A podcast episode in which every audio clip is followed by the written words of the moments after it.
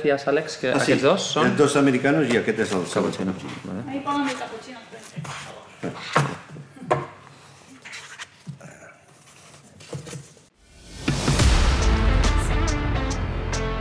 Bienvenidos a las birras del viernes. Somos tres amigos y compañeros del Kung Fu. Tenemos la costumbre de salir por birras los viernes después de nuestro entrenamiento y estas suelen ser las conversaciones que tenemos. Yo quiero aprovechar y, y enganchar un poco esa, esa em, como ligera o, o- o cómo decirlo de algún modo, como sin, sin hacerlo adrede, como tirada de hilo, ¿no? Y es, Sí. qué curioso algo que acabas de decir como para, para romper Sí. el hielo, que es el... ¿Cómo cambiamos cuando alguien te observa, no? O sea, ¿quién eres tú versus quién eres Totalmente. tú cuando alguien te mira? Y, y me llama mucho la atención, lo has dicho y he pensado, jolín, qué verdad, ¿no? Eh, Sí, No se ¿Quién- pone quiénes así, somos? más recto, como Sí. que... ujú. es curioso. Se te activa algo en el cerebro que, que en Mm. el fondo, eh, claro, son los propios juicios. Porque eh, que te mire otro no, te sigues siendo tú. Pero es como que algo se activa en tu cerebro que te, te hace una especie de auditoría. Cuidado lo que dices y cómo lo dices. Y eso ya está enlenteciendo la, la respuesta, la reacción natural. Porque cuando hablas, estás así entre amigos, pues hablas sin pensar. Sí. No, no piensas, a, a ver qué voy a decir, cómo, les va a sentar. No, lo, lo- lo sueltas y ya está. Saldrá- Será de una forma u otra, pero Pero una cosa que a mí me parece como bastante interesante del hecho de sentirse observado es como de alguna forma te resalta un poco la responsabilidad que tienes hacia ser ejemplo del otro, ¿sabes? Como que ponerse en una situación así es un poco como, oye, ¿quién me estará mirando? ¿Quién estará escuchando? Entonces no puedo tal vez decir las típicas bobadas porque quizás hay una, Sí. otro tipo de responsabilidad. Entonces a mí eso me parece interesante para darle una vuelta positiva, digamos. es una vuelta positiva. Y yo esto, esto que me has dicho me ha recordado una vuelta que se da en la vida, que es cuando tienes hijos, que de repente te empiezas a dar cuenta que esa persona te está usando como modelo. O sea, que si dices tonterías, también vas a decir tonterías y va a ver normal. Y, y efectivamente, eh, esa, esa observación de alguien, eh, hijo es una cosa, pero cualquiera es, es lo mismo, ¿no? Esa observación te hace prestar un poquito más de atención a eso, a, a lo que dices, y lo que se trata es de que puedas conseguir sacar lo mejor de ti. Eh, no, ala. Exacto. Porque ¿no? si uno está demasiado suelto, es una actitud a veces, bueno, para ciertos momentos vale, en el final de la fiesta, ¿no? Pero no puedes estar así. Ya me imagino qué ejemplos no estás poniendo, ¿vale? Perfecto. ¿Vale? Sí, sí. Pero, pero hace eso que dices, a ver lo que dices y por qué lo dices, al menos un poquito. Y, y te vas acostumbrando, pues, pues, a, según qué cosas no las dices, eh, porque ah, la verdad, a veces pasa que estamos ahí en el bar y hay momentos que se pasan por la cabeza algunas cosas y hay una fracción de segundo y digo, espera, espera, espera, no sueltes eso porque Quizá ahora no, ¿no? ya solté aquello de que, no, el tema del suicidio y tal, y digo, claro. Como el Sí, comentario. a veces el contexto es en- En complejo. esta Alex. situación que vivimos en el mundo, si uno está deprimido, ganas de suicidarse, es que está sano. Sí, sí, sí. Eh, claro, eh, esa es la... Sí. Entonces, se- según qué cosas, pues claro, no, no puedes decir, espera, no tienes que crear un poco de contexto, si no, suena muy fuerte. Luego algo has comentado, ¿eh? Eh, es decir, el tema de, de- desde el punto de vista del raciocinio, ¿no? El, cuando eres impactado de los tras que voy a decir, cuando eres observado y demás. Por otro lado, también está un poco, creo que mm, desde un punto de vista más emergente, ¿no? Ese momento juguetón de cuando vas a ser visto, eh, que hay algo que también se te activa, ¿no? Quiero Sí. decir, no, no olvidemos también esa parte, ¿no? De, de- que existe de, desde el punto en el que ya dejas de estar cabalgando tú desde el raciocinio, ¿no? Y empiezas a observar la situación desde el... Me olvido, ¿no? Como tú comentabas Sí. antes, Alex, ¿no? Pues Me olvido y me dejo ser. Cuando eres observado, pues hay otra energía también. Creo que también es interesante, ¿no? Y el...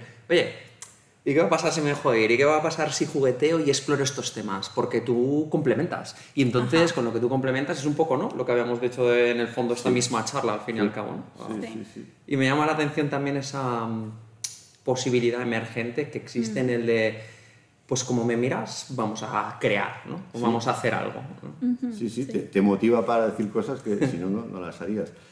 Y, y- y tiene algo, o sea, tiene, tiene los dos aspectos, lo de la observación, que esto me, me ha afectado a mí profesionalmente, que por un lado, el juicio, ¿no? Eh, que Es, es una proyección que haces, ¿eh? porque a la gente tiene curiosidad y no saben nada, pero uno mismo se juzga y eso te crea una tensión y es como si una parte de ti quisiera no estar ahí.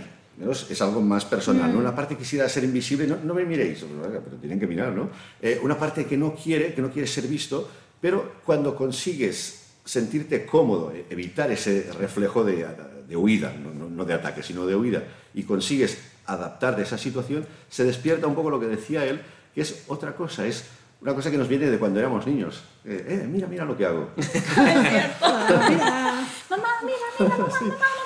Sí, sí, mira, escúchame a mí, ¿no? No, no, yo quiero hablar, como los tertulianos Sí, de la sí, tele, sí, ¿no? sí. Se van pisando el uno al otro, ¿no? Para... Pero es bonito eso, porque por lo menos en los niños yo siento que es como, son pequeños seres que se están formando, ¿no? Que se están como que autodescubriendo. Y en ese, mira, mira, mamá, es como un, una, mm, ¿cómo se dice? Una felicidad pura. De yo te quiero compartir esto que Sí. acabo de descubrir de mí, ¿sabes? Sí. Entonces con esa pureza con la cual se comparte y quizás, ya obviamente en otras edades es otro reto, en el sentido de cómo, cómo me pongo yo para compartirte esto que he formado de mí, este ser que yo soy, al final que es para compartir la felicidad que me da ser este ser. Quizás sea eso el- lo bonito que se quisiera lograr. Sí, sí, porque ya si, si vamos al territorio de- del inconsciente, ahí estás trayendo tu regalo al mundo. Dices, Mm. todos tenemos algo original. Entonces, es como esa versión que dices de los niños, es como, mira, algo original en mí, es, es, mira lo que hago, mira lo que sé hacer. Entonces, eso es como que lo das y, y da un sentido a tu vida. Estás dando algo que puede servir a los otros, ni, ni que sea de, como de ejemplo. Es decir, mira, mira lo que hago yo. A ver qué haces tú, a ver qué dices tú. ¿no? Entonces estimula a sacar lo que hay en el inconsciente, lo que hay auténtico, de único, la, la creatividad. Es que, claro, eh, tienes que crear ese ambiente de confianza que, que uno se sienta a gusto, porque eso lo hace el niño en, en casa o cuando está con confianza. Porque ese mismo niño, "Ah, mira, mira lo que hago, igual va al cole en y se queda ahí Sí, bloqueado. sí, sí. Claro, totalmente. También depende mucho del contexto, ¿no? Habláis de, um, hablamos de los críos y los críos me parece un ejemplo súper interesante. Porque has dicho la inocencia y a veces yo creo que reflejamos la inocencia como una especie de bondad moralmente posicionada. Y los niños son inocentes, pero inocente no significa bondad con una normativa, no sé cómo decirlo, una bondad normativa. Quiero decir, creo que son seres humanos eh, muy completos, con una capa de inocencia que los hace pues a veces incapaces de gestionar cierta complejidad de nuestras propias estructuras que hemos creado ¿no? en el mundo. Bueno, por eso tienen que ser protegidos, bla, bla, bla, bla, o sea, todo el contexto este, no, no, no quiero entrar en eso ahora. Pero sí que es cierto que son seres muy completos en el sentido de, sí hay inocencia y pureza, o sea, yo quiero hacer, pero también voy a probar dónde están los límites. Porque esa curiosidad existe, ¿no? Sí. Y los críos también tienen eso y, y eso me parece algo muy atractivo, ya no desde la identidad que comentabas, que es más de la adolescencia, en el sentido de, bueno, voy a probar, quiero decir, mira lo que hago yo, eh, miradme a mí. Que- Creo que es otra conversación, ¿no? La identidad propia eh, y definirte frente a los demás. Pero con los críos, que es más de, mira lo que hago, a, a ver hasta dónde llego, a ver qué es esto. Con lo bueno y con lo malo, sin esa moralidad, ¿no? El lobo negro y el lobo blanco, humano completo, ¿no? Y, y eso a mí me parece atractivo, ¿no? Porque a veces creo que lo llevamos al terreno como de, quizá la palabra es un poco eh, está un poco excesivamente ecualizada ¿no? de tono eh, hacia arriba pero diría que perverso ¿no? o, o- o turbio pero oye eh, ahí está ¿no? el descubrir y el, el pregenerar eh, no sé me Sí, resulta sí. interesante No, no, porque eso, claro, estás haciendo eso, demostrarte, de ver, llegar un poco los límites. Sí. Entonces, claro, a partir de cierto momento, o cuando esa situación se estabiliza, de que ya me vas viendo y que me dejo ver y esto, Sí. lo que dices de los límites, luego voy a soltar un poco más. ¿Eh? ¿Por qué? Porque hay cosas más profundas que intuyo que no sé si van a gustar, pero voy a probar. Y si la respuesta es buena, pues, pues un Sigues poco más. ahí, ¿no? claro. Entonces hay como una necesidad de ver, a, a ver hasta dónde llegamos. Claro, eso yo pienso que requiere una cierta confianza que, que se ha adquirido el mismo momento, puede que sea algo ya personal de cada uno, pero a partir de cierto sentimiento de confianza, te atreves ya a desafiar, te atreves ya deliberado, consciente, inconscientemente, porque un crío quizás inconsciente, pero a desafiar, a decir cosas que empiezan a crear tensión porque ya cuestionan los valores de los otros, y entonces, ¿qué haces? ¿Lo, lo, lo aceptas? ¿Ríes la gracia? eh, ¿Paras? Claro, pero eso es lo interesante. O sea, de- del proceso, de hecho, creativo, de expresarte a ti. O sea, ¿hasta dónde puedo ser yo?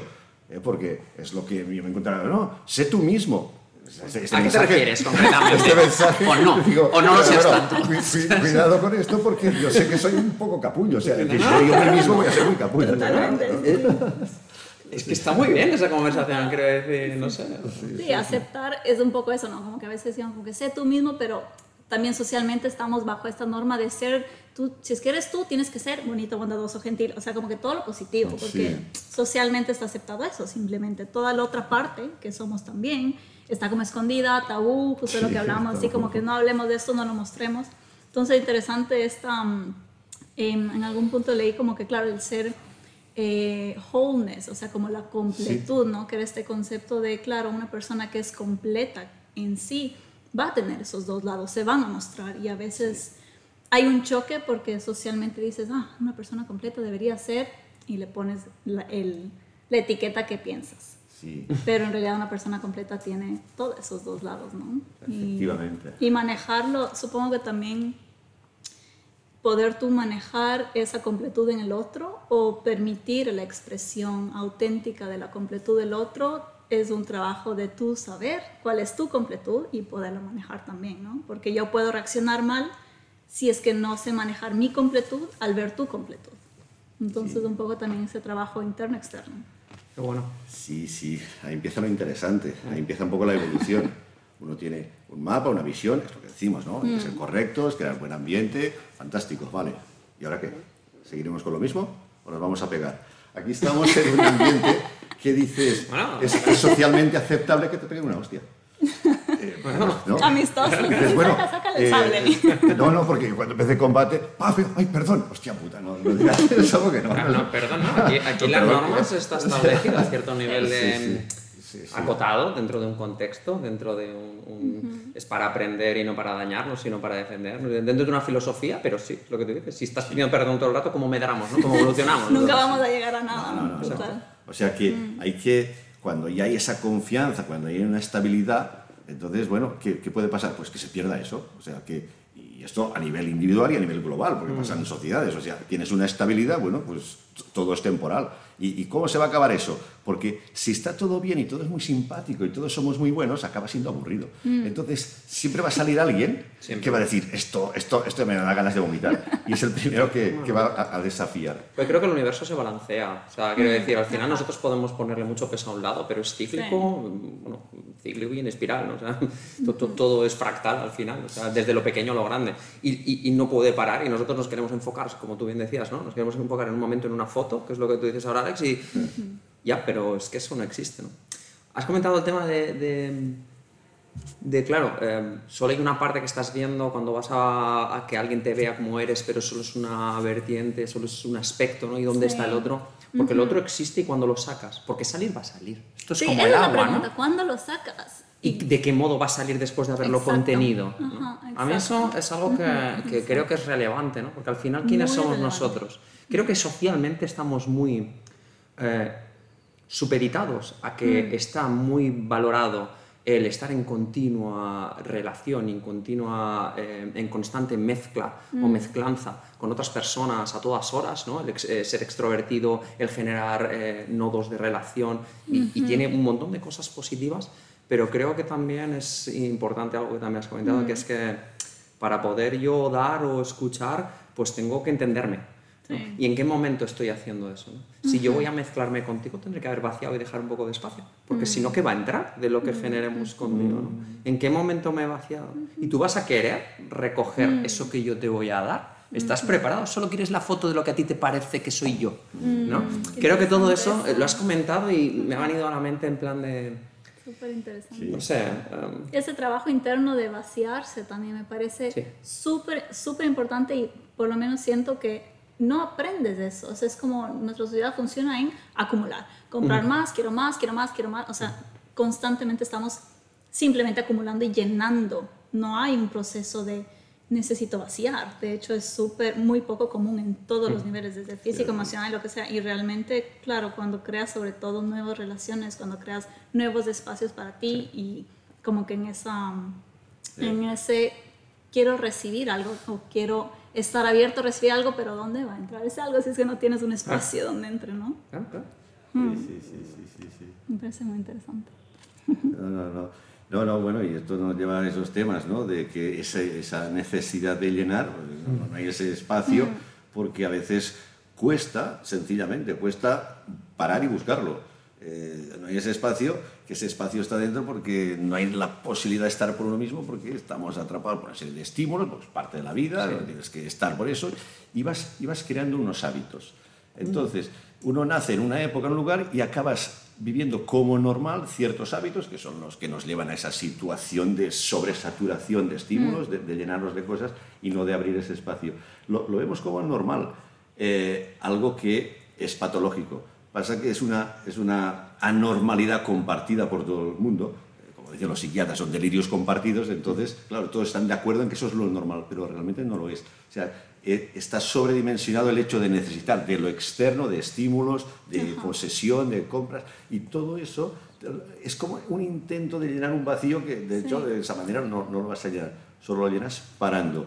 Y, y volviendo a lo que es la relación con el otro, a través de la relación con el otro, te acabas conociendo mejor. Porque en el fondo, oh, eh, por ahí ¿eh? decía que cuando, si se trata de crear un vínculo, de abrir un espacio, ¿para qué, ¿para qué es esto? Porque el otro te va a permitir expresar cosas que solo podías decir a lo mejor a esa persona, te da una información, te hace como, un espejo. O sea que mm, eh, realmente, también en psicología está descrito así, ¿eh? Uno, una psicología profunda que es la inconsciente, que es la que yo voy siguiendo, que nos vamos conociendo a partir de las relaciones que establecemos, sobre todo con personas, también con el mundo natural, ¿eh? pero sobre todo con personas. ¿no? Sí, sí, sí, sí. Bueno, si es que hay una parte del mundo que nos rodea que es más compleja es la persona. Como que en este pequeño mundito hay de todo y de la misma forma en cada uno. Entonces, por eso es mucho más fácil esta parte de reflejarse. En algún punto, no sé cuándo, me vino como un poco esta, esta idea, a ver qué opinan. Eh, por ejemplo, están dos personas, ¿verdad? Como cara a cara. Entonces yo de ti veo algo, que es lo que yo pienso y digo como, ok, Carlos es tal, tal, tal, tal, tiene esto y cosas que él no ve son estas, o sea, yo me imagino también o pienso Perfil que sé... acabado. Obviamente Virgo, totalmente. Así somos, así somos, compañeros. Muy bien, lo hacemos. Sí, sí, sí, Totalmente. Ok, y entonces, eh, y tú haces lo mismo conmigo, o sea, es como que, ok, perfil, tal, tal, tienes ahí todo lo que ves, todo lo que yo no veo también, eso es interesante porque... Eh, yo me veo aquello que está adelante, digamos, aquello que es mi presente, mi consciente, pero hay toda una parte atrás que yo no veo y a veces otra persona puede ver eso que yo tengo atrás que no estoy viendo y yo estoy ciega, es como, no, no es posible. Y la otra persona dice como, o sea, ahí está el problema, pero bueno, hasta que cada uno lo vea, mm, es tu tiempo, como que es tu tiempo, ¿no? Y em, bueno, en lo que como más o menos miraba en esta idea es que toma dos personas. Entonces yo tengo mi plano adelante y mi plano atrás. El plano adelante yo lo veo, todo mi consciente, y mi plano atrás yo no lo veo. Tú tienes tu plano, Carlos. Adelante lo que tú ves, atrás lo que tú no ves. Y en algún punto yo pensaba que también todo esto que yo veo de Carlos y digo como, ah, wow, y que ves, súper dedicado en el Kung Fu, es tal cosa, como que todas estas, estas cualidades... Cosa dramática. Súper dedicado en el Kung Fu. Un momento, un momento, posa cámara, esto hablaremos luego de ello. Súper dedicado en el Kung Fu. ¿A qué te refieres? Sigue, sigue, perdona, bueno, te ya ves, No, pero estaba súper bien, porque esa es mi impresión, ¿verdad? como que yo, eso es lo que yo veo de Carlos y digo como que, ah, es una persona súper dedicada en el Kung Fu, entonces yo tengo en mi cabeza esa cualidad de tuya, que yo admiro. Y es como que lo que yo veo como de al frente tuyo mm.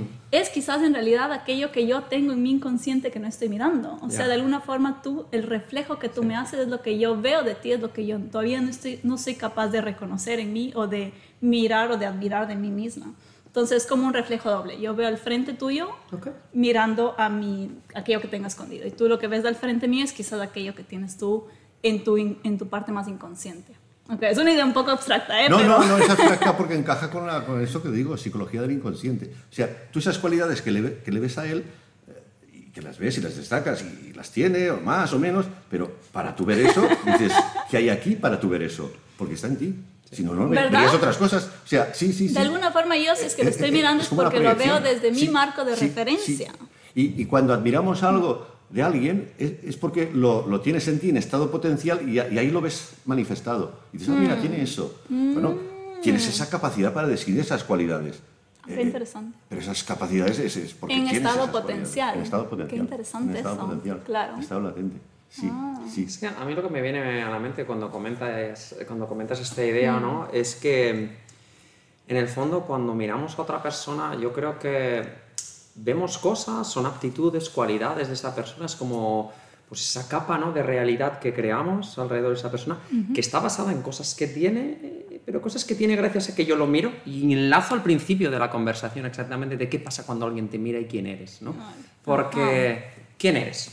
¿Sabes? Tú eres lo que tú ves de mí, eres lo que yo digo que yo soy, ¿Eres lo que ve Alex? Porque creo seguramente no será lo mismo. Y una cosa es lo que haya latente en tu mirada, otra cosa es lo que haya en mí, pero al final quiénes somos, ¿no? Si, si no somos nuestro cerebro y no mm. somos nuestro cuerpo, ¿qué somos? ¿no? Mm. Creo, creo que viene del de conocimiento hindú esto, eh, de hinduismo, que somos el silencio que queda.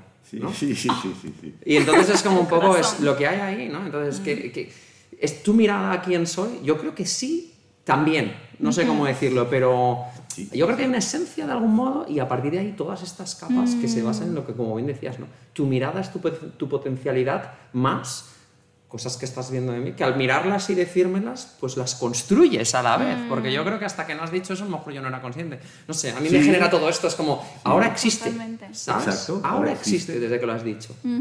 Eso es parte de la magia que hace la conciencia humana, reconocer las cosas y decir, e-, eso existe. Materializarla. Porque para existir, cualquier cosa necesita ser visto por alguien, si no, ¿quién sabe que existe? Claro, Necesitamos conciencia humana, eso es la, la bendición, es el reconocimiento. Por cierto, esto es un arma terapéutica porque si lo haces con una cosa fea, porque ¿quién quiere un dolor y un mal rollo? Nadie, ¿no? Entonces lo rechazas y le das mal, mal rollo al mal rollo. Entonces, si ves un mal rollo pero lo ves con buenos ojos, lo transformas. Es ver una parte maldita y bendecirla. Es la bella y la bestia. ¿eh? bueno, es genial porque estás dándole la vuelta a lo arquetípico que es ultra atractivo y es una explicación brutal. Un montón de cosas. Mm. Creo que hemos abandonado mucha sabiduría de las metáforas, de los arquetipos, de, la, de, la, narrativa en general y creo que nos ayudan a los seres humanos a, a sobrellevar la existencia y a disfrutarla, ¿no? Pero vaya, no sé. No, no, eso. Eh, mi generación se atrofió por la tele y ahora se atrofia por el YouTube. Quiero decir que son, son, son experiencias que atrofian nuestras capacidades naturales de mm. vivir la vida. Solo la vemos a través de una pantalla. sí. Muy bonito eso. Mm. Muy bonito. Es un kung delicado, chicos. yo, ya, yo ya he ganado la tarde. ¿eh? No, sé qué vais a hacer, pero yo. Brutal. Mira, yo soy lleno gordo. me he quedado súper bien. Me No, es interesante ¿eh? esto que comentáis de, mm. las cualidades que le vemos a, a los compañeros y a los demás y cómo, cómo crea realidad. Y, y, estos pequeños momentos, eh, si os fijáis, seguramente tenemos la vida llena de recuerdos alrededor. ¿no? Cuando mm. alguien te dijo algo, a partir de ese entonces, pues se generó algo no, no tiene por qué acabar muy desarrollado, pero... Muchas veces te puede marcar. son disparadores. Totalmente, totalmente. Y es interesante eso de, de como... Porque al final hay toda esta, esta mentalidad de cómo tú creas tu realidad y todo aquello que dices, lo vas creando tal, tal. Pero es interesante como, claro, hay ciertas cosas que no ves ni de ti ni del otro hasta que alguien lo dice. Y es tan sencillo y es solo una palabra o palabras y la palabra crea. O sea, eso me parece muy loco, que de alguna forma algo que estaba eh, silencioso, intangible o como solo en, en algún formato todavía no materializado. Sí. Una de las primeras formas en la que se materializa es en un pensamiento y de ahí es en una palabra, como te lo voy a decir. Y de ahí, quién sabe, tú puedes cultivar eso. O sea, como realmente decir, ah, acabo de escuchar esto, acabo de, uy, y desde ahí en adelante lo cultivas y lo materializas en ti, en tu ser, en tu forma de actuar es muy, muy loco ese proceso. O cabalgas un poco, ¿no? El, el meme, ¿no? Pero lo que dice de la palabra, sí, no sé, la Biblia, sí. Primero fue el verbo. Sí. Y la tradición hindú es om, el sonido universal, ¿no? Mucha mitología está basada en eso, ¿no? sí. Empieza, todo empieza con una, con una palabra. Con una palabra. Y empiezas a nombrar las cosas, y no como el mito del paraíso, a nombrar los animales, a nombrar las cosas, y entonces existen, ¿no? Si no es como es indiferenciado, porque hay que meterse en la mente de una persona de hace 10 o 15 mil años, está rodeada de árboles, pero no tienen nombre, no, las cosas no tienen nombre, eh, tú y yo es como lo mismo, o sea, no, no hay diferencia entre yo y tú, somos todos ahí uh, como niños pequeños que no te cuestionas quién eres tú y eres tú. Entonces la conciencia a partir de ese 10 o 15 o 20 mil años va evolucionando poniendo nombres, el logos, la conciencia que va poniendo nombres y a partir de aquí se va evolucionando. Y fíjate lo que decías antes, en el, reconocer una persona, eh, prestar atención a ciertos detalles, le da más riqueza. Eh, también se puede ver, yo mis años lo he ido viendo, cómo hay más riqueza en una personalidad porque se puede describir de más maneras, gracias también a la visión de los poetas, ¿eh? pero que se puede describir de más maneras. Los personajes es como que eran más planos. Tú miras películas de los años 50, son personajes más o menos planos. Una película buena, vale, pero planos me refiero eh, estereotipos más que arquetipos. Sí, es Entonces, lo que le, das a estereotipos, bueno, se lo das ahora también, ¿eh? o sea, tal de efectos especiales, pero... Bueno, es el McDonald's de, de, la- de las Sí, muy ¿no? sí, Al final sí. un estereotipo es muy Eh, eh, fácilmente es- consumible. Eso está en todos vale porque hace lo bonito para venderlo, o sea, Sí, este sí, es el- ese es el plan. Pero que con la evolución de la conciencia solo en unas generaciones ya se presta atención a ciertos detalles y hay más riqueza en los personajes, ¿no? Y, y en, y en las relaciones humanas también, porque eso, eso sí que lo puedo, soy testigo de que en los años 80 tenía- podía ser en relaciones más o menos íntimas de amigos, pero aparte que había muchos más tabús, eh, no llegabas a ese grado de detalle en cuanto a explicar, ni siquiera a ti mismo, o sea, ni siquiera en diálogo interno, de qué me pasa. Te- No tengo una cosa aquí, ansiedad, o sea, ahora te puedes escribir 10.000 tipos de ansiedad, Sí, sí, sí, ¿no? también. 10.000 palabras podía haber, ¿no? Eh, yo lo que he observado, y parte también ha sido en, ahí en el- en el bar, es toda una generación, millennials para abajo, que expresas cosas más profundas, más íntimas en comparación, que, que a un boomer le harían que se pusiera rojo, Eh, cosas, pero de forma natural y espontánea. Y eso está indicando una riqueza, un aumento de la conciencia y capacidad de, de- de hacer distinciones, que es, que es un signo evolutivo. Tenemos otros involutivos, ¿no? pero al menos este, ¿no?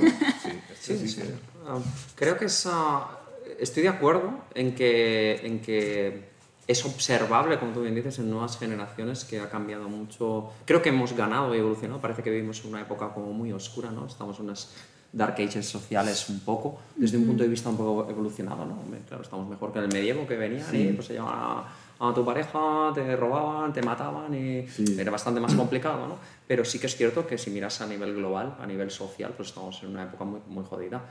Pero por otro lado, como bien comentas, creo que es observable, son, es, es realidad que las nuevas generaciones pues tienen una capacidad de, de emergencia social y de, y de, y de hablar otro tipo de, de complejidades del yo, complejidades del alma, de los sentimientos, de las emociones, la inteligencia emocional, las capacidades sociales, relacionales, creo que se han puesto encima de la mesa desde hace años y las nuevas generaciones las establecen de base, no como algo que tienes que haber hecho un gran viaje personal, como pueden ser eh, épocas de, de- de otras, de otras eh, Sí, sí, sí. generaciones quizá las nuestras, ¿no, Alex? En este sentido, y creo que eso es guay. Por otro lado, me llama mucho la atención lo que has dicho de, jolín, es que en los 80, pues a lo mejor no hablábamos de estas cosas, pero por otro lado, pienso que en los 80 había mucho más liberalismo a la hora de hablar en muchas otras, en comparación hoy en día, que parece unos nuevos 50 americanos, donde es complejo a veces según qué tipo de, de libertades a la hora de, de hablar, ¿no? O sea, yo creo que había cierta, cierto destape social. Estoy Sí. hablando de los 80, quizá Sí. localizados... eh, otra conversación, ¿eh? mucho más sociopolítica eh, en ese sentido, pero creo que es interesante, interesante. ¿no? Donde había una sexualidad de otra manera entendida, que ahora también hay, una, hay, hay, creo que un buen auge en según qué temas, pero vaya, me llama la atención que de algún modo se habla de ciertas cosas que no, pero pienso que en otras hemos involucionado en ese sentido, social, ¿eh? Sí, Realmente. no, pero, pero ahí es verdad, es otro tema Me sale que- catalán, socialmente, ¿eh? Socialmente. Pero eso es verdad, es interesante, porque algunos temas sí, en otros no. Porque hay Sí. temas que están sometidos a, a olas, dices, Eh. hostia, ahora sube y ahora baja. ¿Qué, qué está pasando? No, es el mar, ¿no? Eh, eh, normal. Eh, entonces, hostia, sube la extrema derecha. Bueno, luego bajará. Tranquilo. No, pero, pero no, lo que pasa es pone que nerviositos, ¿eh? Pero según bien. el grado de conciencia, según el grado de conciencia que tengas, te deja llevar por la ola o no. Y eso también lo he observado en las generaciones más jóvenes que los que se dejan llevar por la ola se, se vuelven fanáticos, de- de- de- sobre todo más ahora en extrema derecha. ¿Por qué? Porque es lo que va contra el sistema. Porque el sistema izquierdoso progresista, perdón por la expresión, pero hace que se, se estabilice, se haga carca y conservador. O sea, hoy lo carca y lo conservador es restos de ideología social, comunista, y, y lo que es rompedor, lo que toca los huevos es ser de extrema derecha. Eh, eh, Por eso... Lo radical, te Sí, refieres, ¿no? Exacto. Si tú eres 15, 20 años y eres radical, comunista, oye, te has equivocado de década. No, ahora te toca tocar los cojones con la extrema derecha y nazi, porque eso jode a los viejos. Perdón, eh, esto, esto sí que no lo podía decir. ¿no? Quizá esto era hoy eh, el de no temas tabú, ¿eh? Nazis, no sé qué. Bueno, vamos a, vamos a darlo todo en un minuto uno. Muy bien, muy bien. Espectacular, chicos. A ver, a ver, pero ¿cuál ¿cuál es la importancia de, del hecho de que justo eso toca los cojones? O sea, ¿por qué la necesidad de tocar los No, cojones? no, por, por una- por- eh, lo- hay- había algo en el inicio de la conversación de buen rollo, de todos eh, respetarnos, la familia feliz, la foto de Navidad, y alguien que le coge náuseas con todo eso lo quiere joder todo. ¿Por qué? Porque esto, que es muy bonito, sí, muy bonito, pero lleva al estancamiento, que, que- que Oh, el, el yin sobre el yang y el yang sobre el yin. Sí, Eh, Lo, lo, eh, lo- lo bonito, la estabilidad, el buen rollo, Lleva al te, que- te querré para siempre, lleva al estancamiento. Todas las mitologías son iguales. Eh, todos necesitamos un Loki en el Valhalla, Sí, todos sí. necesitamos Sí. Alguien un, que dé por saco. un, Sí. un Satán que diga, Sí. pues a mí no me va el rollo, ¿sabes? Yo me voy a montar mi propio sarao. Sí. Todos Sí. necesitamos algo que genere yo sé, sé, la, El la historia, caos. el caos. Sí, sí, El caos es generativo. Sí, Ajá. es, es, generativos, sí, sí, sí. ¿Podríamos llegar a generar ese caos de una forma un poquito más pacífica? ¿Qué opinan? ¿Qué opinan? Sí. Yo creo que el orden y el caos tienen un rollete. Uno se tira al otro. Cíclicamente, yo creo que además eh, lo pasan bien en según qué momentos. Bueno, a veces yo creo que es- estoy de acuerdo que creo que una de las grandes, um, ¿cómo decirlo? De las grandes em, empresas, de las grandes aventuras o de los grandes, eh, no sé cómo decirlo, retos de la humanidad es de algún modo llegar a un, a un status quo pacífico que también incluye esa parte generativa porque el, el resto es mentira, es lo que estamos diciendo. O sea, no existe nada sin capacidad generativa donde hay estancamiento. O sea, eso no es ser humano. Es como, ¿qué pasa? Que nos da mucho miedo pensar en la parte chunga que nos puede dañar. Entonces, como Sí. tengo miedo al cambio, como tengo miedo a que me dañen, pues elimino eso como, como ideal. No, tiene que integrarlo, como, como bien comentabas. ¿no? Yo creo que eso es una- un gran reto, um, de algún modo, eh, el encontrarlo. De todos modos, también es cierto que creo que a veces obviamos que el universo se crea a base de eventos violentos. Es decir, una estrella es mucha destrucción, el mundo, las montañas, todo es... hay La violencia está intrínseca en la existencia. No sé cómo podemos llegar a tener una vida pacífica como, como humanos dentro de eso. O quizás solo somos un accidente quejoso que quiere estar bien, pero... No, sí, pero esto es como, vamos a hacer películas de cine, vamos a hacer un gran negocio de Hollywood en películas en que no pase nada. Ya, ya. Entonces, Nadie bueno, va a ver esa película. No, va a ser pues, pues el universo igual, se aburre. Y Dios igual, y los dioses igual, y, si- si se joden los unos a los otros, porque tiene que haber eso. Eh, claro, nuestra sociedad... Y luego está ideal- Zeus. Pero bueno, ya hablamos otro día de ese señor. Pero, ¿En qué me convierto hoy? Parte del sexo raro. ¿Sabes? Entonces, eh, y luego está Zeus. Sí, sí, sí. No, pero es que es, es parte, o sea, son los opuestos. El, el- el hecho de tratar de imaginar un, un futuro, un mundo feliz, bueno, ya al nombre ya le pones comillas y, y le a Aldous Huxley, ¿no? Bueno. Eh, porque o es como la nuestra social del bienestar, que también lleva comillas ya. Eh, es- esto, dices, claro, eh, es como ver películas de ciencia ficción de los años 60. Te, te coge la risa, dices, qué ridículo. ¿Por qué? Porque proyectan sus valores de los 60 en el 2000 y pico. Entonces, bueno, habrá varias olas de estas y van a cambiar radicalmente. Porque hay, hay algo que forma parte de la vida, es eso que estábamos hablando, de los opuestos. Forma parte de la vida del universo, el orden y el caos. Entonces, Sí. dices, bueno, pero entonces, ¿qué significa? No, hay una tendencia evolutiva, que es lo que decía, que he observado de una generación a otra, y si miras 100 años atrás también, que aumenta la conciencia humana, hay que asegurar humana. ¿Por qué? Porque la Edad Media la conciencia humana, ya ves tú, en la plaza pública y la gente... Sí, es cierto. eh, eh, aumenta esa conciencia humana. Y dices, ya, pero eso no va a evitar que la gente se muera. No, Eh, no, por no. mucho que eh, en California los metan en los congeladores y los... Esto, esto es ridículo, que la gente paga un pastón de la hostia porque le congela el cerebro. Es que... Bueno, es que. mm, No, Es que morirse da miedo, chicos. Eso es otra Pero eso es otro tema tabú. Sí. es un tema, Es- es un es tema verdad. tabú, es que morirse da miedo. Pero vaya, eh, No, pero morirse es parte de morirse da existir. miedo. Exacto. Entonces es como una dicotomía súper rara. Mm. A mí me da miedo morirme. Ya, pero pausa dramática, tronco, te vas a morir, ¿sabes? O sea, tú y todo el mundo. Entonces, Sí. esas dos cosas viven en constante locura y es como, ah, todo mal, ¿no? Eh, Y ya, claro, y mm, yo Claro, creo que pero- eso es pero- mucho. pero hay básico. tema, ¿eh? Hay tema Uy, con la sí. muerte. Porque sí que nos En morimos. siguientes capítulos, Sí, sí, chicos. No, nos morimos todos, pero, pero no- no, no nos morimos. Y que sea un mal rollo, un misterio, ya va bien, ya le interesa la muerte. Ah, Porque bueno. si A no ver, ¿cómo, tendría cómo? overbooking. ¿Otra vez? No, que, que a, la, a la muerte ya le interesa dar ese aspecto misterioso y terrible. La gente le tiene miedo y vigila. ¿Por qué? Porque si supiéramos lo que hay, nadie se quedaría aquí. Entonces iríamos a otro lado. Claro. Lo que buscamos aquí no está aquí, está en el otro lado. Dices, ya, pero suelta el cuerpo, ya verás. A ver, a ¡Ah! ver. Lo que buscamos está en el otro lado, no aquí. No, aquí buscamos el paraíso perdido. ¿Dónde está el paraíso? En otro lado. Y, pero, pero ¿dónde está? No, que aquí vienes a aguantar el puto rollo, que no te das cuenta, que no te das cuenta que ya te lo han dicho los Pero grandes. Alex también está bien, ¿no? pero también podemos disfrutarlo. Está No, bien. eh, hay dos opuestos. Porque, ¿Por qué disfrutas? Porque hay el dolor. O sea, sí, el, sí, el máximo es placer es es, cuando no tienes nada, pero justo acabas de superar una crisis de la hostia. Es un subidón, Es un sí. subidón de la hostia, no necesitas nada. Entonces, te montan la gran película, el viaje a islas paradisíacas y te aburres. Te pica un mosquito, esa noche no duermes, y la has cagado y... No, no, no. O sea, cualquier proyección que hagas, cualquier fantasía, cuando la haces realidad, hostia, no es lo mismo. Ya, pero tienes todo lo que querías. Ya, pero no sé, es que no siento nada.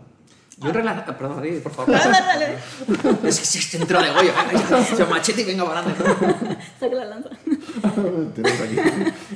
A ver, em, este tema de. Ok, la aceptación en el presente de todo estado. Te calientas, te calientas. Es que estaba un poco en, en el tema del paraíso y de que Ah. no es por aquí, no sé qué. Tengo realmente un poco la, la sensación de que, ok, eso es lo que tenemos, esta vida, ¿sabes? Mm. Nadie sabe qué va a pasar después de la muerte, nadie sabe qué hay en otro lado. Bueno, Y entonces aquí es- Pero bueno, sí, sí, sí, sí, sí, sí, de acuerdo. Entonces, aquí es donde, si es que hay un paraíso un infierno, es aquí, donde se va a crear esa cosa. A base de tu perspectiva de la vida. O sea, yo puedo hacer de mi vida un paraíso o puedo hacer de mi vida un infierno tranquilamente. Entonces, también un poco a mí ahí lo que me toca es el... ¿Por qué estamos esperando un algo más allá, un algún tipo de realización en otro espacio, en otro tiempo? O sea, como que después de la muerte, aquí es donde estamos, ¿sabes? Este es el único espacio que conocemos y que vivimos. O sea, aquí es donde hay que sacarle todo. Y claro, no es ningún paraíso. Si es que fuera todo cumplido, sería aburridísimo. Y más bien, en vez de insatisfacción al alcanzar tus sueños, ¿qué tal una satisfacción constante mientras los alcances o no? O sea, llegar a eso es súper utópico, pero Sí, sí, sí, pero ya es va por ahí. la idea. Ya va por ahí. En el fondo lo que estás diciendo es que tenemos que hacerte dioses con nosotros mismos. Muy tanto. Y dices, ya, y es el potencial, que es tan inconsciente. que está Yo creo que tanto dejar un poco de hacer desde el punto de vista de ponte objetivo, ponte meta, analiza como si fuese la gestión de un proyecto ¿no? estructural, ¿no? Eh, establezco meta, vamos a ver qué hitos necesitaré para chequear, para ver si voy bien por el camino, revisarme, voy a ver cuánto me llevo en la mochila, ¿no? desde una racionalidad y voy para allí y entonces si lo he logrado está ok, si no lo he logrado tendré que redibujarme, es como, ok, vale, que súper bien, ¿eh? que, que- que está muy bien. Pero igual que comentabas que después de, de un gran dolor, pues hay la posibilidad de un gran subidón y de una gran felicidad, ¿no? Al final es detrás de la perspectiva conseguimos la oportunidad de la experiencia. Creo que también casi todo lo bueno también muchas veces viene de, pues de lo no planeado y lo emergente. Quiero decir, el momento en el que has comentado algo que, me- que antes me, me ha- ha, se me ha reflejado mucho en recuerdos del pasado, que es los momentos donde idealizas un, yo qué sé, ¿sabes? Um, me voy a ir tres días con unos amigos a hacer no sé qué historia y va a ser súper bien, porque además haremos un montón de eventos, haremos cosas, y mientras lo estás idealizando, hay una proyección, una gran cantidad de cosas que van a ocurrir y es muy grande, y es fantástico, y cabe todo, todavía está emergente. Ahí, ahí, ¿no? O sea, en lo que decíamos antes, ¿no? En la no acción todo es posible, ¿no? En el no verbo todavía todo es posible. Pero una vez estás ahí, pasa el tiempo muy rápido y después es ceniza que te cae entre los dedos. Es como, bueno, pues estuvo Ya bien, fue. bueno, pues no estuvo mal el polvo, pero vaya, ¿no? O sea, ¿me entendéis un poco, no? O sea, ven, sí, Sí, ya está, ya se pero va a ser la leche. Bueno, pues estuvo bien, fue un 7. Pero yo Vale, quería vale, un vale. 11, eh, Entiendo, una entiendo. matrícula, bueno, fue un 7, es notable, no está mal, chicos, ¿no? Entonces, ¿me entendéis lo que quiero transmitir con esto? Y, es, y cuando a lo mejor no había planificado nada y estoy en Mm. ese momento encima de la tabla, surfeando la ola del momento y me doy cuenta de, jolín, pues yo este momento ni me lo había planteado y está siendo la leche. ¿no? Ese momento donde te descubres como si te hubieses despertado de un sueño en medio del momento, Sí. Joder, sin planificar, eso para mí es el subidonazo. Mm. Esos momentos donde te descubres sin... Esos no sé, momentos... era por compartir un poco. No, no, pero esos momentos son los que tienen la impresión de que se para el tiempo. Oh. Aunque sean Oh, unos qué segundos. bonito. Pero ahí dices, ah, eso es lo que hace el arte. Ah, Totalmente. Y te conecta con la eternidad. Bueno, mi tema, con lo que hay más allá de la muerte. Pero no, te conecta con la Si quieres eternidad. capítulo, sí. Acuéstate, cama aquí. Ahí. Eh, te conec- eh, Me das miedo, me aparto, me aparto, me das miedo. Sí, pero hay esos momentos, es lo que decías, cosas emergentes, cosas espontáneas. Hay, hay momentos mágicos que todo está bien, paras la mente y estás totalmente, en términos psicológicos, asociado a la experiencia. La estás viviendo. Tú y el todo estáis fundidos. Son momentos cumbre, momentos de éxtasis. No es fácil tú conseguir eso. Porque eh, generalmente la mente te lo fastidia. Dice, uy, qué bien que estoy. Y, y, y, y se acabó, y se acabó, se perdió. Pero quise comparar, eso me recuerda la otra vez que estuve ahí. no, nunca volveré otra vez a sintonizarme. No, no. Sí, sí. ¿Os ha pasado? ¿Os reverbera un poco Sí, esto? totalmente, totalmente. sí, sí. Ahorita, de hecho, últimamente he tenido bastante como esos momentos de como, ah, qué bien, qué inspiración, y, y algo pasa a la mente y es como, ah, Sí. Creo que ahí va mucho el cultivo del silencio de la mente, porque es en esos momentos clave en los que dices, qué bestia, ¿por qué no he tomado una disciplina que me ayuda a controlar mis pensamientos y a dejarme ser? Dejarme ser en ese instante tan hermoso y como decir, ¿sabes qué? Todo lo demás calla. Mira, sí, esto yo algunos momentos lo, lo- ya lo había experimentado sin saberlo, ahora quizá ya tengo más conciencia de todo ese tema, de que incluso en situaciones incómodas, difíciles, duras, insoportables, objetivamente hablando, cuando eres capaz de parar la mente y vivir el momento presente, hostia, qué bien me siento. Y dices, ya, pero vaya movida que tengo. Ya, ¿y qué? Tranqui, todo pasará, es el rollo. Y, y cierto, lo, lo mismo que cuando estás muy bien, todo pasará, el polvete fue la hostia, pero Sí, pasará. sí, sí, pero, eh, ya está, es mañana, ¿sabes? Pero lo mismo con el mal rollo, porque ya, y además yo lo he experimentado que momentos de estar muy mal, que de repente estás bien y es una sensación de, de alegría infinita. Y pues estás mal, yo cuando me rompí el pie y todas esas cosas, en África, eh, oh, qué bien, qué sensación de conexión con la totalidad, porque ¿Qué, qué disociación, ¿no, Alex? Un momento de estos donde estás en un momento que objetivamente es un momento de mierda, con todo respeto, Sí, sí, sí, y de golpe porrazo tú te das cuenta de, pero estoy bien y lo estoy llevando. ¿Qué disociación cognitiva al respecto de, wow, Me, me- rompí un pie en mitad de la selva de Camerún sin posibilidades de hacer nada Guau. y me lo curó un curandero, un hechicero y me, me dolía, pero bueno, no tanto como... Y por unos momentos pensé, wow, estoy en mitad de África, lejos de todas partes, con un pie que puede que me quede cojo toda la vida, pero da igual. pero todo bien. Está- estoy fantástico, bien. como nunca. Qué bueno. Eh, ¿Te trajiste algo de lo que, de lo que tomas allí? ¿Lo que trajiste? ¿Me mandado? hay que compartir, hermano, hay que compartir. No, no. Eh, es, es interesante, ¿eh?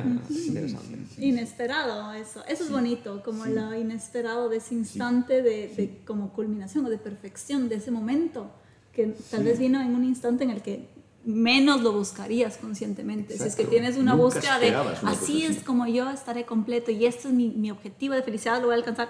Pues mira que el mundo te lo trajo completamente en otra faceta. Qué Sí. interesante. Es exactamente eso lo que acabas de decir, el- el- la, la sensación que, que- que- con la que me refleja totalmente el, el- el asunto, porque es que, es que esos estados no son alcanzables desde una búsqueda activa. Ajá. Lo que tienes que Ajá. estar es con el radar abierto, tienes que estar escuchando, no, Exacto. no emitiendo, ¿no? De algún modo. Bueno, y quizás esto es fácil de compartir entre nosotros porque una disciplina como, como el wushu tradicional, ¿no? que, que practicamos conjuntamente, pues, pues activamente te prepara para ello. O sea, a mí me, me- fue muy relevante el momento en el que siempre me veía como, ¿cuál será el final del camino? ¿Cuándo llegaré a la maestría? ¿Cuándo llegaré y tal? Hasta que te das cuenta de, cuando- me muera se acabará la posibilidad de seguir practicando. Y ya está. Y solo va de seguir practicando. No hay un final. Es, solo hay práctica. Sí. Siempre. sí. Y es genial porque te acompaña, ¿no? Y está muy bien. Y, y, bueno, y el, la maestría simplemente es un punto de observación. Y volvemos al principio de la conversación, ¿no? De otros que crean una realidad en ese momento cuando lo ves y lo reconocen. Es un reconocimiento. Pero creo que al final el- ese estado de flow que hablan los atletas, ese estado de, no sé, de, de- de los artistas, del momento creativo y demás, al final es un momento donde el tiempo se ralentiza, Sí. todo es perfecto, todo fluye como casi sin esfuerzo y ese momento dura microsegundos, pero dura una eternidad, ¿no? Pues eso ocurre en, en prácticas como Dura esta. microsegundos. Esto es el Tao, es lo que decías, el camino a la maestría. ¿Dónde se acaba el camino? No, si es el camino. Es eh, que ya, no se claro, acaba, claro. o sea, es el camino. Esto, esto es una movida, ¿eh? Sí, Darte sí, cuenta sí. de eso. Sí, es- sí, sí, sí. Sí, porque estamos programados para conseguir metas y con Sí. plazos Sí, y, y- y títulos y, y no, no, vas aprendiendo, pero ya, pero me falta por aprender ya, sí, bueno. Y, y no te va a dar tiempo, spoiler. es Sí, una sí, movida. sí. Es una Sí, movida. sí, sí. Sí, sí, porque llega un momento que bueno, ya has aprendido mucho, entonces digo, hostia, ahora me doy cuenta que no, no sé No, nada, no, aún no. me queda muchísimo más y bueno, sí, sí, pero ese es el punto. Lo que pasa que cuando descubres esos estados así de forma espontánea, Mm. Hombre, se te queda la curiosidad de decir, a ver, y, los puedo provocar yo. Eh, eh, llevo años intentándolo, ¿eh? O sea... Oh. Maestro del frío, ya hablaremos de esto. no sé. Sí, bueno, yo creo que los humanos tratamos siempre de alterar, y eso es la alteración de conciencia al final. maestro del frío, ahí vamos con un tema, o sea, solo por aguantar ese terrible dolor que produce el frío, luego te da un placer Sí, sí, sí, claro, antes, ¿Cuál es el placer? Después de sufrir, ¿no? Pero es como el placer cuando nos duchamos aquí luego. O esto, sin explicar el contexto, creo que puede ser delicado. Siguiente momento de cortar del vídeo es este. Están los nazis y el placer en las duchas. Vale, ok. Dos avisos. Bueno, esta parte de provocarlo uno mismo, esto, ¿qué? o sea, muy, muy interesante, ¿no? Pero ¿Estamos acaso como cortando con espontaneidad de cómo se produce el momento? Porque al final dijimos que de alguna forma esos momentos perfectos se producen a través de una espontaneidad de que suceden porque suceden. más lo buscas, menos lo encuentras. Es, es, así. No, no, voy por ahí, ¿eh? Porque me he dado cuenta de que si los buscas, se van. Entonces, no, entonces, ¿qué hago? No los busco, no me importa. no escuchas, no, uh, Te vienen y, hostia, funciona. O sea, van por aquí y a veces no vienen, no, ya vendrá. Y viene puede tardar más. Es una ¿eh? técnica el no buscarlo. o sea, el, quedarte quieto y no buscarlo y dejar que venga. Yo creo que, perdón, ¿eh? no, no, no, es que, aquí hay un tema que a mí me... Eh, es como hay como dos niveles en la conciencia. Bueno, una mente ego que quiere las cosas, esa es la que la caga, y hay una conciencia más profunda que es, no la cagues, y espera, ya vendrá, ¿no? Mm. Y cómo situarse en ese otro nivel. Mm. cuando te sitúas en ese otro nivel, sencillamente estás abierto y en el momento que emerge algo, lo sientes. Pero si no estás con esa apertura, surgen cosas bonitas, pero es que ni te enteras la mayoría. Y cuando te enteras, uy, me ha pillado un poco por sorpresa y, es que se me va a escapar el momento, voy a hacer la foto y, ya está, se acabó. ¿no? es que no estabas mirando, no vas a poder verlo. Mm. O sea que hay que preparar previamente y un poco, a ver, no descubrimos nada, ¿eh? son miles de años de meditación que se hace en Oriente para, para llegar a esto, porque la, tradición oriental, eh, hinduista, eh, la, idea básica es que el universo ya es perfecto. si, si, sufrimos es por nuestra mente. Entonces, si paras la mente, te das cuenta que el universo es el, sueño de Vishnu. O sea, ya es perfecto. También esto es para, para otra tarde de charla, pero es terrible como hemos tenido que desde Occidente ir a descubrir todas las disciplinas orientales para descubrir el misticismo mm. y todo este tipo de, de, de mística, de lo intangible y de, y de encontrarnos a nosotros completos cuando en el fondo también tenemos tradiciones occidentales, o sea, en Grecia son niromantes y todo este tipo de disciplinas, o sea, hay mucha mística y mucha tradición también al respecto que, que, está como muy denostada o, o, olvidada, porque ya he leído bien al cristianismo, ¿no? Para medrar, pero eh, en fin, que, que, que es, o sea, me llama la atención, es, otro tema completamente... Es otro tema, es otro tema también Pero es, es muy guay. Es un poco quizás la necesidad de... Eh, autodescubrirte, en este mm. caso, en el tema, desde otra perspectiva, o sea, desde otro marco de referencia, porque es difícil autodescubrirse a través de tu propio marco de referencia, o sea, en tu casa, en tu país, con tu gente, con, con, todo lo que ya creciste y con todo lo que ya de alguna forma te ha formado con cierta mentalidad. Ahí es más difícil, siento yo, autodescubrirse que cuando te vas a un lugar en el que, wow, no reconozco el idioma, no reconozco la gente, hay otra cultura completamente, hay otra forma de pensar, de crecer, o sea, de alguna forma ese sacarte completamente de todo aquello que era tu realidad y tu construcción es lo único que de alguna forma te permite mirarte. Por escapismo, ¿te refieres? No, no, no, sí. por escapismo. Por, o sea, por no, no, te, te, haces más consciente. Es que es muy curioso que el entorno no te deja ver a ti. O sea, das por supuestas cosas que cuando estás en otro entorno dices, hostia, ¿y qué me está pasando? ¿No? no es como escapismo, es como más bien diría como cambiar tus lentes, digamos. Como que estás puesto tus lentes que se llaman yo crecí, viví en Italia, crecí, viví en Ecuador. Y entonces estás tan acostumbrado a esos lentes que dices, ya me lo conozco todo. Que no es verdad, ¿eh? pero de alguna forma te lo crees. como que ya me lo conozco todo y esa es mi realidad y así es. Y ya por tu propio prejuicio y refuerzo de ese mismo prejuicio, te impides descubrirte a ti y a tu sociedad con un poquito más de frescura, porque tienes 20, 30, 40 años de estar en lo mismo. Entonces, sacarte de ese lugar te obliga a quitarte esos lentes, a ponerte otros y como es la primera vez que descubres algo, es como cuando haces algo por primera vez o cuando manejas y vas a un lugar por primera vez. Mm. Se te hace eterno el camino, es como, wow, ves todo y qué largo que fue llegar hasta la cima y cuando haces retorno, Aprender, aprender un tablú, ¿no? Aprender una forma de Kung Fu la primera vez. Sí, la, la forma, No, no, no, no, sí, es esa forma, no. no me lo tienes hecha y digo, hostia, pero si Pero si es súper cortita, si esto es nada, súper simple. Sí, sí. Totalmente, porque la estás descubriendo por primera vez, entonces, y con lentes nuevos, o sea, como con lentes de estoy descubriendo Sí. este nuevo lugar. Y entonces creo que ese Mm. cambio de lentes es más fácil al salir tú de tu entorno. No digo que sea imposible hacer en tu entorno, más bien. No, no, pero es más fácil, sí, sí, sí, te cambia los marcos mentales, porque efectivamente nos vamos metiendo como gafas, lo que decía, de la infancia vamos absorbiendo una serie de valores y creencias, pero los absorbemos de tal manera que los vimos como verdades absolutas. Las cosas son así, ya, pero en otro país son de otra forma. Ah, hostia. Entonces, eh, claro, lo que es normal aquí ya no, claro, y entonces eso te, te abre la mente y Te hace lo que es sí, lo que es bueno ya no es tan bueno, malo tan malo, o sea, ciertas actitudes tuyas son más aceptadas en otro sitio que de donde venías, y, en fin, que te vas descubriendo más, más dimensiones. Sí, te hace cuestionarte, porque Sí. todo aquello que tú, en lo que tú creciste, te forma, Mm. te, son tus pilares, son tus verdades, y cuando te das cuenta que no son las únicas que existen en Mm. el mundo, te empieza a cuestionar como, ah, pero aquí viven así, ah, y yo vivo así, ¿por qué? Y te empieza a cuestionar todos tus pilares, me parece eso lo interesante, Oh. como que puedes llegar a eso. Pero eso, lo que acabas de decir, para mí la clave brutal no es el hecho en sí, sino el que lo has enunciado desde el y por qué. Eso ya es un estado mental. Ya, es, ya es tu posición como individuo de querer conocer. Creo que eso es el cambio. Conocerte. Eh, co- Conocerte y conocer otras formas de hacer, ¿no? Aceptar esa diversidad desde la curiosidad. Creo que aquí la clave de lo que acabas de decir, el, el gran, el que cambia completamente el discurso es la posición de la curiosidad, que es la que me ofrece el construirme, ampliarme, crecer y conectarme a esa conciencia. Al final mente es, curiosa. Sí, si tú no tienes esa curiosidad que comentas, si yo veo algo completamente diferente, pues, no sé, ahí está el odio también, ¿no? ¿sabes? Es que puede generar muchas cosas enfrentarte a algo distinto, pero creo que la posición de la curiosidad es la que es el verdadero tesoro en ese sentido, ¿no? Es un poco, otra vez, o sea, yo soy un obsesionado con lo cíclico, ¿eh? pero eh, al principio de la conversación que todos hemos empezado con el qué, qué curioso cuando te juntas con alguien o cuando alguien te ve que demás, pues, pues es lo mismo, pero desde un punto de vista de culturas. Antes lo hablamos desde un punto de vista más psicológico, podríamos decir, y esto es más sociológico o antropológico. ¿no? Al final es lo mismo, es, o sea, desde un punto de vista de aperturismo, cuando otra cultura te mira o, o miras a otra cultura, wow, ¿qué hay ahí para mí? ¿no?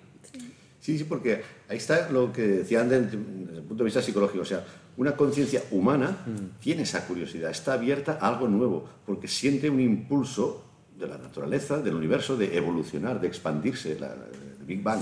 Sientes ese impulso y ante lo nuevo te genera curiosidad. Eh, todo lo que hablamos, que es otro, tema del orientalismo, ya salía a finales del siglo XIX, porque entonces todo lo exótico llama la atención. Entonces, si tienes esa curiosidad, lo raro lo quieres conocer. Ahora bien, si la conciencia es más baja, si, si has acumulado dolor, si estás muy rígido, estás muy tenso, eh, procuras mantener una estabilidad y una seguridad y cualquier cosa diferente, no digamos ya personas, te crea un rechazo y una desconfianza y te genera miedo, te mueve tus miedos y ahí proyectas, igual que ella te ve las cualidades, ahí ves todos tus demonios proyectados en el otro y más si es un color más oscuro. Qué bueno. Ya, ya, ya, ya. Sí, sí, entiendo lo que dices. ¿no? Y, y el, el punto está en el nivel de conciencia. Eh, en- entonces, claro, una conciencia abierta, que es ahí lo que bueno, es un poco el trasfondo, ¿no? De todo lo que lleve a aumentar la conciencia humana, va a permitir integrar con los opuestos, que es lo que te hace crecer, lo que te hace crear, integrar opuestos. Ahora bien, una conciencia más limitada, más básica, más instintiva, te hace defender lo tuyo y destruir al otro. Entonces, los opuestos es esa intención. Eso es lo que he dicho. Podemos, se podría como también definir a esta conciencia más alta o más baja como un estado de mayor bienestar interior y menor bienestar interior. Porque yo siento que, por ejemplo, hablando de la curiosidad, que era el punto que hacías, la curiosidad es natural. Todo niño es curioso, o sea, es completamente natural en el ser humano. A mí eso es lo que yo pienso cuando tú ves hasta cachorros de otras especies, son súper curiosos y están ahí viendo, oliendo, mordisqueando, intentando. Los niños de una cierta edad, pregunta a cualquier padre seguramente, están descubriendo todo, ¿verdad? Entonces yo siento que la curiosidad es una, literalmente una cualidad natural del ser humano para encontrarse, experimentarse y existir simplemente. Entonces, ¿por qué esa curiosidad se va de alguna forma muriendo, va disminuyendo. Lo más probable, como tú ahorita mencionabas, un poco de me defiendo, no quiero porque me da miedo, esas son todas de alguna forma ciertas heridas internas que no hemos no hemos de alguna forma transformado, sanado o llegado a topar para poder estar en bienestar. Entonces, de alguna forma, mientras yo estoy en un estado de menor bienestar interior, estoy más de la defensiva, estoy todavía herido, no he resuelto mis cosas, no quiero ser curioso, porque la curiosidad también implica un riesgo de con qué me voy a topar. Pero mientras yo más elevo mi bienestar interior de sané esto, avancé con esto, estoy más fuerte porque logré superar esto, puedo ser otra vez curioso con el mundo, porque sé que aquello que descubra podré de alguna forma enfrentarme a eso o podré de alguna forma responder correctamente a eso. Como para darle otra vuelta. Bien, no, porque esto a nivel micro, si uno tiene un mal día y te cagas en todo, puede ser la curiosidad, pero no, no te parece también según qué entradas, según qué inputs, según qué cosas nuevas o diferentes. O sea, no me vengas ahora con historias. O sea, esa es la reacción que puedes tener puntualmente un día, que estás un poquito más, eso, más rígido y más es súper natural, porque claro, si es que ya estás colmado hasta aquí, pues no vas a aumentar una cosa más a todo lo que ya tienes por dentro que lidiar. Exacto, exacto. No, no te consciente o inconscientemente te percibes que no tienes suficiente energía para gestionar lo que te está viniendo. Entonces, fuera, no me molestes. Totalmente. y eso también es el Tao. ¿Eh? Y eso también es el Tao, ¿sabes? Quiero decir, el Tao es aceptación y el Tao es limitación. Creo que es un poco, y digo es el Tao no porque sea la filosofía, sino que como lo que hablábamos de simplemente un camino de entendimiento de la naturaleza es lo que es. No es lo que queremos que sea, es lo que es. Eh, nos podemos adaptar y, vivir en consonancia. Y, oye, y somos jodidamente buenos en crear contextos y entornos para replicar estados de bienestar. Y creo que es súper bien que los humanos hagamos eso. Ahora, desde la integración, no desde la negación, porque nos va a ir fatal, porque no podemos sí, negar. exacto, desde la integración, desde la integración de toda mi experiencia de vida, todo lo que soy, todo lo que viví, y porque negarlo y decir, no, no me dolió, no, no, te va a llevar a ningún lugar, te va a llevar a cerrarte más, cerrarte. Como, entonces la integración también, otra clave. Integrar y curiosidad. Sí. Tengo que decir sobre la curiosidad que has comentado antes que sí estoy de acuerdo que la curiosidad es una motivación, es una motivación mm. intrínseca del ser humano, ¿no? igual que están las extrínsecas que pueden ser recompensas, premios, yo qué sé, pues yo quiero, no sé, pues quiero mejor comida, mejor techo, estar más caliente, cualquier recompensa desde las más de supervivencia a las más de lujos, ¿no? Pues quiero ir mejor, comer mejor comida, salir más, poder viajar, bla, bla, bla. Pero aparte de eso tenemos las intrínsecas, ¿no? El, pues quiero reconocimiento, eh, el tema de la curiosidad, Tú has comentado, es que todos eh, somos curiosos. Sí, estoy de acuerdo, pero creo que es ecualizable. Mm. Por persona y por momento. ¿no? Creo que sí que está la curiosidad y, y, todos la tenemos dentro, pero quizá no para todo el mundo es una motivación intrínseca de primer orden. Y eso creo que hace, esto me lo encuentro mucho en los equipos a, a nivel profesional, ¿no? es, es, reconocer qué motivaciones intrínsecas tenemos cada uno de nosotros Em, pues es lo que. Sí, estamos ya ahí.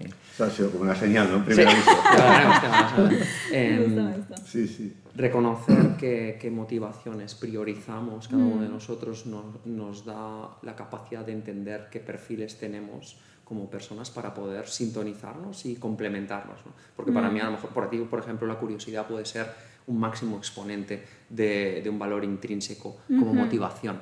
Y para mí puede ser el orden.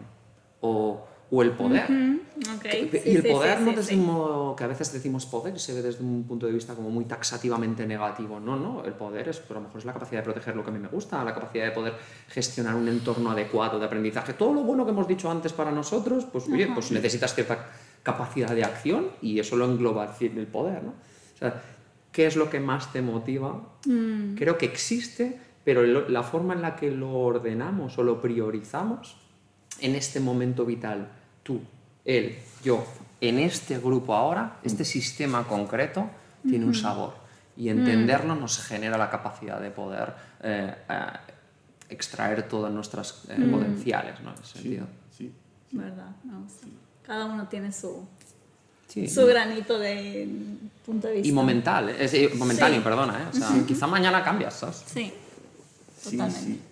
No, no, porque esto, bueno, esto genera, bueno, sinergia, estados generativos, colaboración generativa, porque hace eso que al hablar uno habla, entonces mientras tú hablas, o cuando hablas tú, pues, oh, ah, has dicho algo que me hace pensar de otra manera, hostia, y tengo Eso que es. dividir mi atención en una parte en escucharte y no perder de vista esto, ¿no? Ah, ya. Tengo aquí el hilo, el hilo, el hilo, el hilo, voy a esperar. Sí. El posit al bolsillo.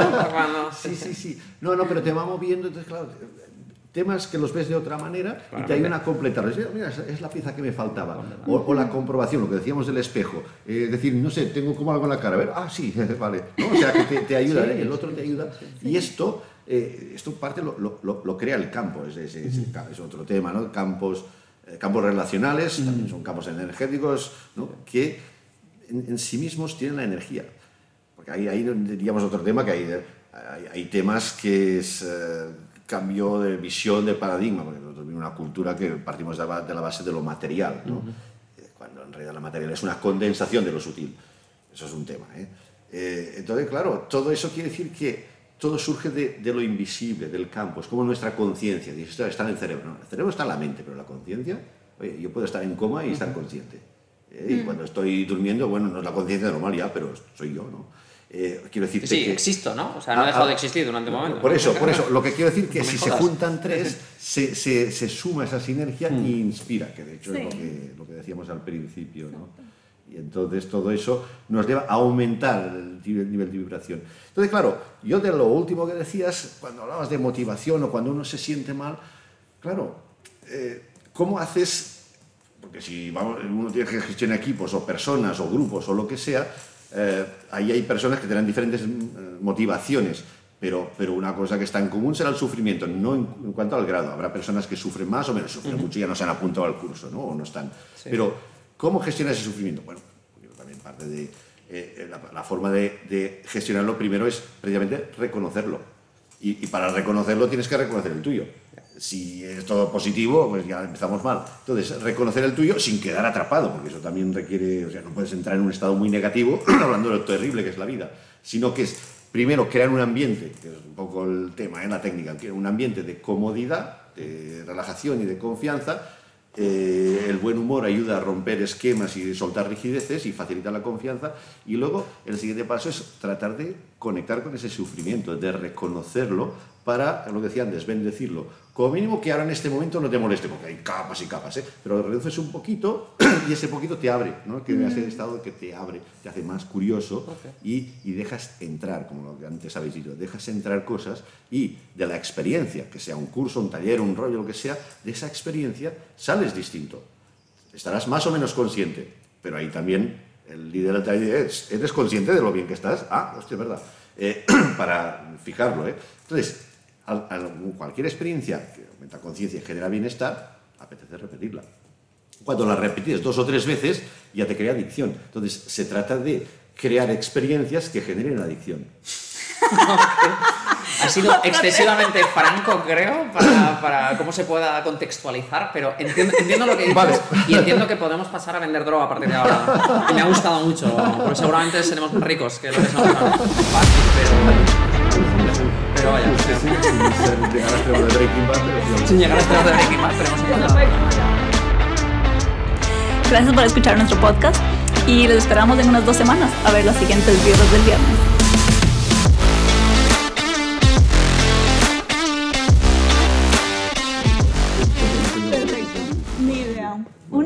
Mira, Hola. tres minutos. Sí, perfecto. No estaba mal, ¿no? Muy bien, me gusta esa última. Podemos empezar desde ahí la siguiente, ¿eh? Como hablando de generar Hablando de adicción. generar Adicción, sí, sí. Vamos a hablar de tabú ya, o que no faltaba ya con lo de nazis, lo Muy de... bien, muy bien. Sí, sí. Y de tabús tenemos un montón. sí. Qué bestia, ¿no?